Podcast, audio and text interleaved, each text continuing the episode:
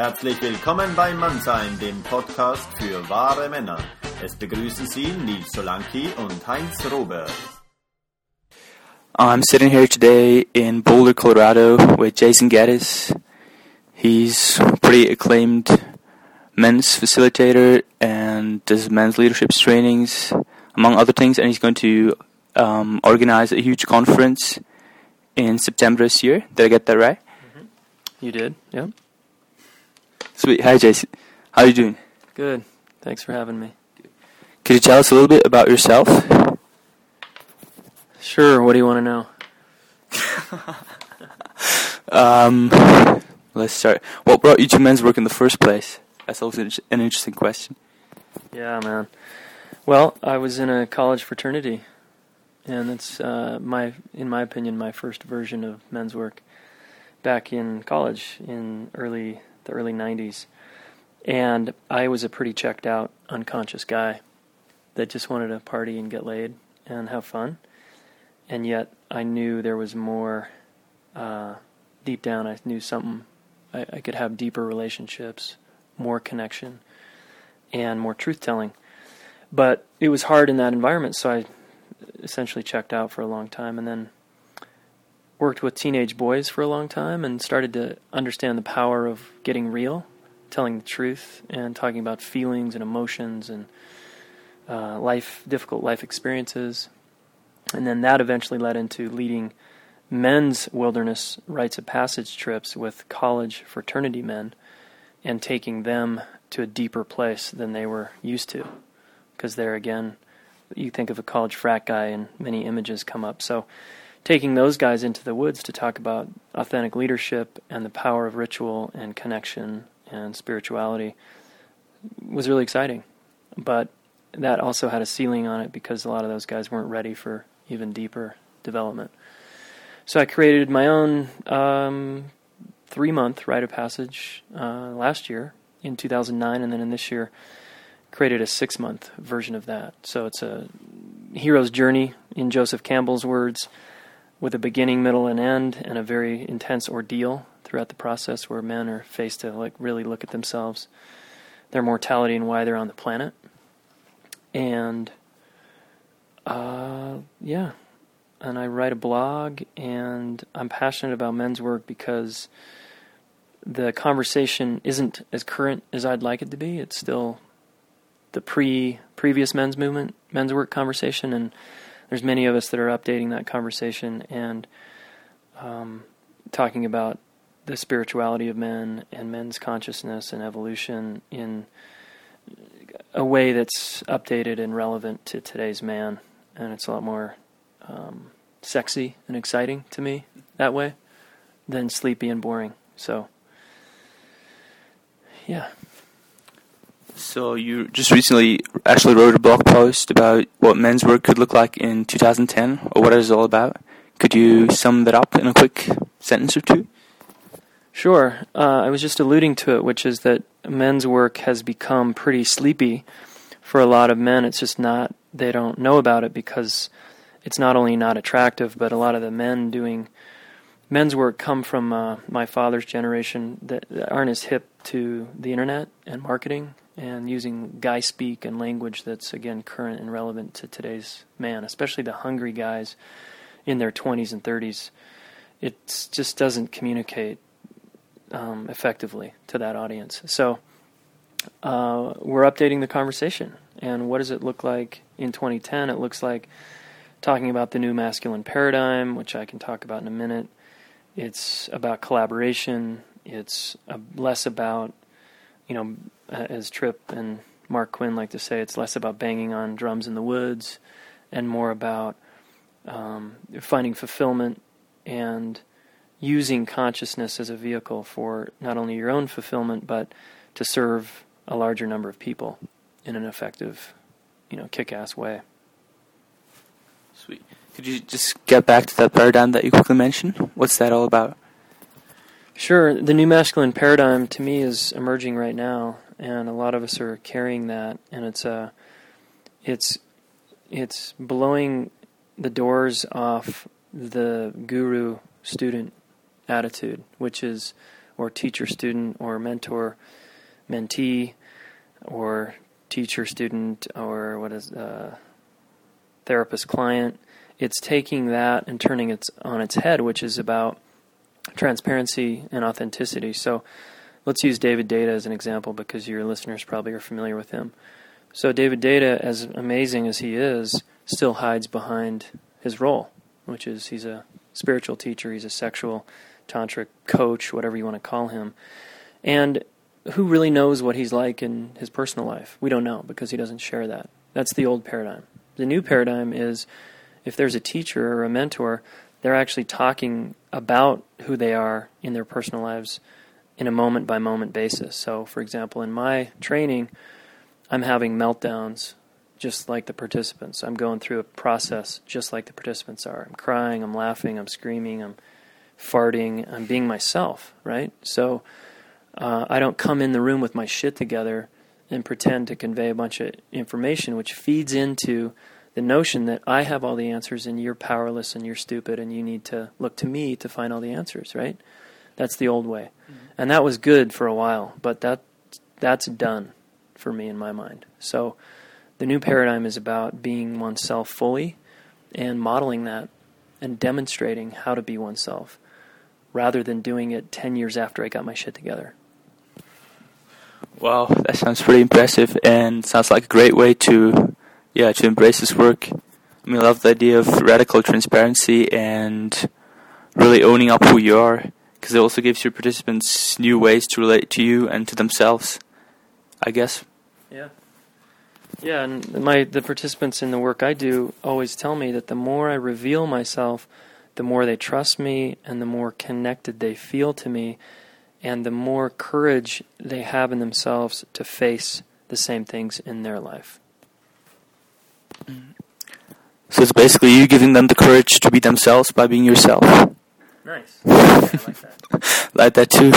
Especially, yeah, it just feels empowering sitting here talking to you because I don't know. It feels like it feels more like two bodies talking here than the classical interview situation. I like that a lot. Yeah, I know. so sweet. So um, I heard that you're gonna plan a conference in September soon. Mm-hmm. What's that gonna be about? So the Evolving Men's Conference is um, happening September 25th and 26th in Boulder, Colorado. And I'm inviting and calling all the men's leaders of men's organizations specifically together to in one room to collaborate and to share resources and to get current on the conversation we need to be having about men today, specifically evolving men, which translates into guys that are open to personal development work, spiritual growth work, um, and see how we can reach today's man. We're also coming together to plan a much larger conference that's open to the everyday evolving man in 2011 and beyond. So at the end of the weekend, we'll have a committee formed or a visioning tribe formed that will carry forward planning a huge thousand man conference, ideally, maybe in Denver, Colorado, let's say, at the end of next year, uh, where every men's leader has a chance to showcase his work and where there's, we bring in big speakers and big sponsors and have a great time. And we talk about consciousness and we talk about what it means to be a man in today's world having being open to working on yourself knowing that that's really the most effective way to get results in your life is to go inward and to do some kind of spiritual growth work or personal development work. So it's exciting, and right now we have about 20 men coming from all over the planet to Boulder, and we have several women we're inviting because to move the conversation forward around the masculine and men, women need to be a part of that conversation, particularly as women rise into power and claim the seat of leadership uh, in the future here, men need to be on board with that uh, and hip to that so that we, the masculine and feminine, can then dance and work together really effectively for the you know betterment of the whole. Awesome. So Yeah, I really love that you actually bring women, uh, women to the conversation because men's work was long just about men and at best maybe men uh, relating to women instead of co-creating the future together. So I don't know. Is there like even some sort of outline to be seen how this kind of work could look like? Like men and women working together as men and women? Yeah, absolutely. I think there's my imagine imagination is that there's probably a lot of people out there doing that work. Um, but specifically here in town, uh, Christiane Pelmus um, and I are talking about doing some of that work together, and I invited her into my training specifically for that reason, so that the masculine and feminine could have a conversation together in a super conscious way in a solid container, and anything goes. You know, yelling, screaming, laughing, crying, being turned on, whatever needs to happen so that we can uh, share a language and dance together is the way that we're built to dance together, rather than coming in the room with all this baggage and history and resentments and fear and anger and all that shit. So um, it's an exciting time. You know, there's um, a lot of juicy stuff churning inside me, and I know many others around this work, and I believe a great deal is possible. So there's another there's two main conferences. Like there's momentum building around this new men's movement and the previous men's movement as you pointed out was in reaction to feminism. This one's more in response to the general malaise of men today. Um, so it's in response to ourselves and saying hey what's going on here? I think we could probably do better and we could be less collapsed and more in our power and more conscious frankly about how we are in the world. So the Evolving Men's Conference is one way. Another conference is happening. There's a growing daddy blogger phenomenon going on. I don't know if you're hip to that in Germany, but in the States, there's a lot of daddy bloggers, and I think even Oprah has caught wind of this. And so a lot of stay at home dads or part time stay at home dads, because that's slowly becoming more acceptable in this culture. They're blogging, and they're blogging about being a dad and being a father. And so there's a lot of energy around fatherhood, and I'm a dad. I've got a year and a half old son, and so I'm really passionate about fatherhood and being, you know, what that means to the future of how we raise boys into becoming men. But this uh, other conference is happening in Atlanta, September 9th through the 11th, called the Modern Media Man Summit. And that's the website, modernmediamansummit.com. Evolving Men's Conference is evolvingmensconference.com. And I would check these out. And, you know, there's the uh, Modern Media Man Summit, I think it's called, is more a little more conventional, mainstream, but it's still worthwhile checking out. And I'm going to be there speaking, and I'm going to my speech is on the new masculine paradigm. So again, that should be interesting because I'm speaking to a pretty conventional audience, and then uh, of course the Evolving Men's Conference is a little more out there. So. So you're really going to be curious about what's going to happen out there, and especially looking forward to 2011 to see what's going to go down. Um, you were talking about a rite of passage before. Like, well, conventionally, when we think about a rite of passage, we might think about in indigenous tribes coming together and turning their boys into men. What was your um, rite of passage like, or what were your rites of passage like? Yeah, I didn't have one, man. Um, you know, so when when the elders of the community don't provide a rite of passage for young boys, young boys are left to themselves to initiate themselves. And because in our psychology and our psyche, there's an unconscious drive to go through something challenging to become an adult and to become who we are, we unconsciously then create rituals and rites for ourselves. And most of those in a traditional way, in at least America, are about like getting wasted and drinking and doing a lot of drugs, fucking around, um, pushing back against authority, and rebelling. And that's fine to a point. The problem with that is you stay a boy, and that's why we have 40 year old, 50 year old adolescent boys who are running major corporations and abusing their power and fucking up the planet. So, you know, modern day rite of passage, we're still in that question. What does that look like, and what's really needed for you know, a 16, 17, 18 year old boy who's really wanting to become a man. And we can't just expect a dad to like get his shit together and initiate his son. That's not it either. It's a much larger community based process. And, you know, in my world, I'm initiating these guys into manhood.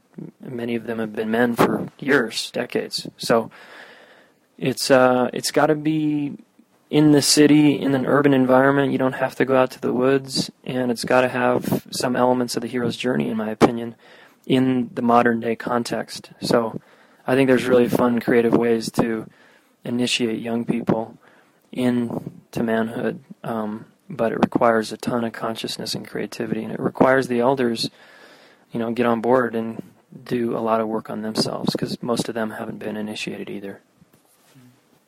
Well, so actual initiation really doesn't have too much to do, or doesn't have to have too much to do with the, let's say, old tribal paradigm, but it can actually also be part of uh, part of your new masculine uh, paradigm.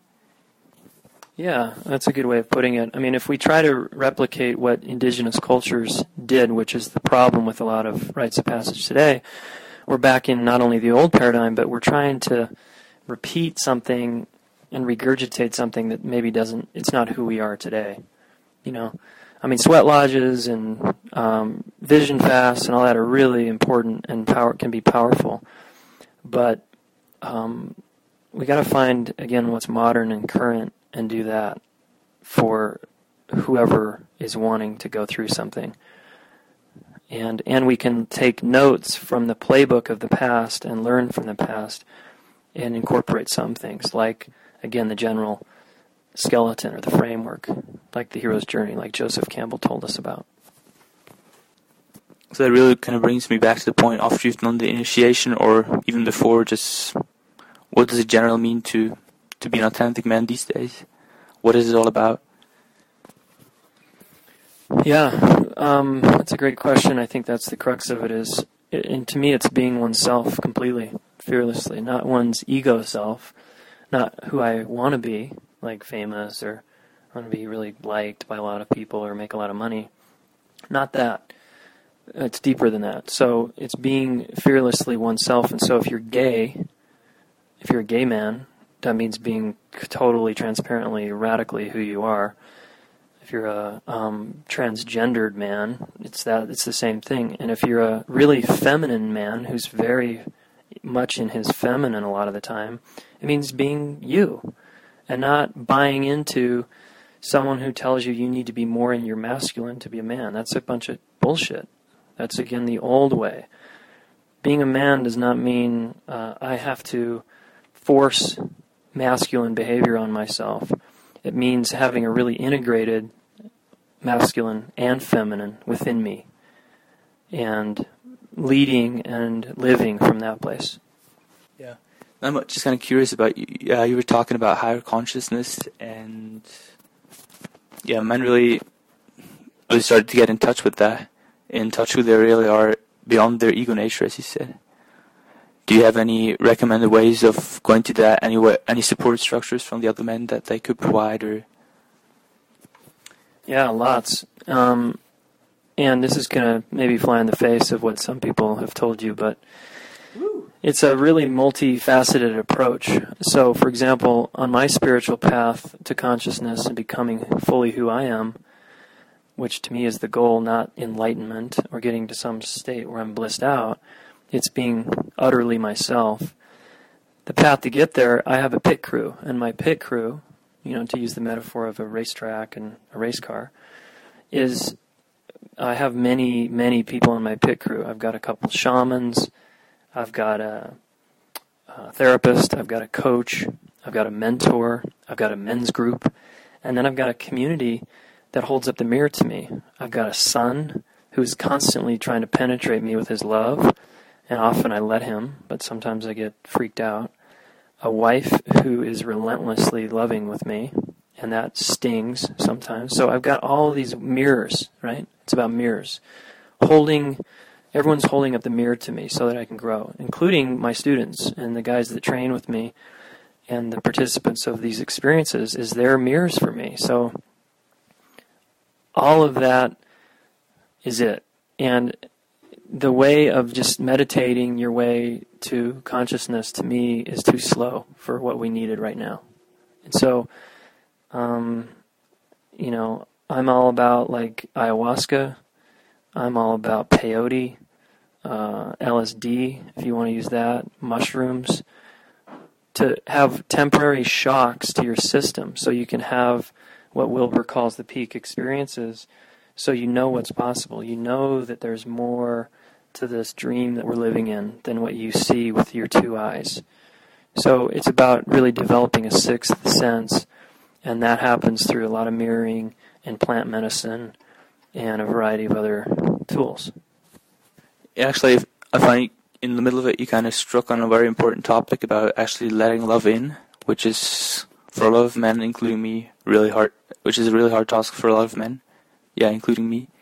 And yeah, I don't know where to go from this exactly right now, but yeah, man, you're I'm with you. It's hard for me sometimes to let love in. So, and the more we can, the bigger we can be, and the more capacity we can tolerate for love, the closer we are to the big love space, which is what this is all about, in my opinion. We're trying to merge, merge with what God, consciousness, whatever you want to call it, but um, that's the practice. Is in anything associated with love, loving oneself, letting love in from your partner's family, especially your children.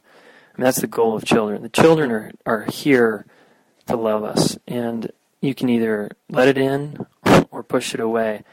And the practice of letting it in with children is a miracle, and it's um, quite extraordinary.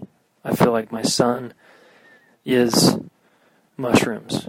My son is um, ayahuasca. My son is a teacher that is just constantly throwing daggers into my heart. And I can surrender to that or I can keep clamping down into my habitual ways. And he's getting through to me big time. It's, it's pretty effective. Do you have any practices or anything you could recommend to men who either don't have a son or a daughter or could just use some help on that front in general? How to let things be and let love in, so to say. Yeah, be in relationship um, with nature. If you're not into people, nature is a great way to let love in. Um, and again, plant medicine. But in a human way, anytime we step into an intimate relationship with other men in a men's group, for example, or just a very close friendship or a family member, the more we can take responsibility for how we're not letting them in. Like, hey, you know, Nils, I'm not letting you in right now. I feel really scared. I feel kind of closed off to you. The more I take responsibility for that, the more the door opens. Because I'm owning what's true rather than pretending like I'm open. Meanwhile, there's this big psychic barrier between you and me on my end. So, yeah, own up to the ways in which you're closed. And that alone will start changing the game. You know, especially with girlfriends who you make wrong because they're not hot enough or they're not X enough. That's a bunch of crap. It's really owning up to your fear of going deeper with people is the path. And putting yourself in situations where you can go deeper over and over and over again is going to accelerate the process for you. Well, so it really means exposing yourself to what you're scared of and actually accepting that you're scared of it in a way or just exposing yourself to whatever you, you don't want to expose yourself in general? Yeah, I mean, it's it's but when you're ready, like exposing yourself before you're ready, uh, can be very terrifying and not helpful. It can actually take a man a little twenty steps backwards because it's just too too much. Um, but I, you know, it is it's about going at your pace for opening and being hungry enough to keep getting up after you get blasted and fall down. You got to get back up and just face it again. Face your fear and take a step closer to it. And see, is this really going to kill me? I mean, ask yourself, is it really going to kill me to open my heart right now? You know. That actually reminds me of a nice saying I just heard recently that the word courage, or the, rather the stem of the word courage, comes from the French, from cœur, meaning heart. So basically, courage is nothing else, nothing else than just opening your heart and letting it in. Yeah, sounds great. really love that metaphor. Yeah. Ask you to give our listeners an exercise that they can use in daily life Yeah. to enhance whatever they should be enhancing, or whether they should be enhancing anything at all. Okay. Cool. So everybody close your eyes and put your feet flat on the floor. And keep your spine erect if you can. Just keep it tall. Just take a couple inhales and exhales. Just let it out. And imagine coming up through the base of your feet is uh, an energy from the earth that's powerful. You know, the kind of energy that's going to start an earthquake. And um, breathe that up through your feet and into your lower legs, into your knees, your quads, hips, into your pelvis. Now imagine from your perineum or pelvic floor downward is a giant chain or tube or cord extending into the center of the earth, pulling you downward. But you can't go very far, it's just connecting you. Call it a grounding cord. So feel rooted up through your feet and down into this grounding cord. Now feel your spine and then draw a T between your third eye to the back of your head and from the top of your head in the back down to this grounding cord. Straight line. Now put your attention where those two, that T crosses, and just breathe. And feel that power spot. And see if you can feel the truth of who you are here, which is below stories and all your excuses and the ways in which you hold back your love. And see if you can. I mean, I'm. You know, this is very fast, but you would slow this process down if we were actually doing it. To maybe take 30 minutes to do this. You might put on some good music, like some Native American flutes or some kind of spiritual, like trance music in the background. Music, while you meditate, to me, is it. Like I meditated for years without music, and now I'm meditating with music. Music can help get the channels open. So put on whatever song feels relevant to you to help you soften and open into your power and the strength of who you are. Keep your attention on the, that spot in the top of your head, in the middle of your head, and then move it down into your pelvis, say somewhere above your perineum and behind your navel. And go back and forth. And make a statement here about who you are. The, not your ego self, but your nature, your fundamental essence, which is, let's say, I'll give you some examples. I am might be one, or I trust, or I am love, or I am consciousness, I am light, I am all penetrating. Some statement that requires a co created process between you and the space around you. And let it be true. Find a statement that you can get behind that that you can say, yeah, this is true. I know this is true. I don't always feel this way, but it's true. Then spend many minutes letting your body reverberate with that pulse, that vibration, with the music, and feel that. Feel who you are. And then get up and be in relationship with someone an animal, your family members, a friend, or the world, your job, and see what happens. And do that every day. Five minutes to 30 minutes every day. Thank you. That's pretty awesome exercise. Well, in that case, I thank you a lot for being here today, for taking the time, and yeah, wish you all the best. Thanks, Neil. It's a pleasure being here. And if you want to find out more about me, you can go to jaysongaddis.com. And Jayson's with a Y. Exactly. And as always, you're going to find all the links in our blog too. Weitere Podcasts und Informationen zu den Interviewpartnern findest du auf www.mann-sein.ch. Wenn es dir gefallen hat und du uns unterstützen möchtest, dann geh auf diese Seite und klick rechts auf den Button Spenden oder schreib uns ein Mail an mann-sein.ch.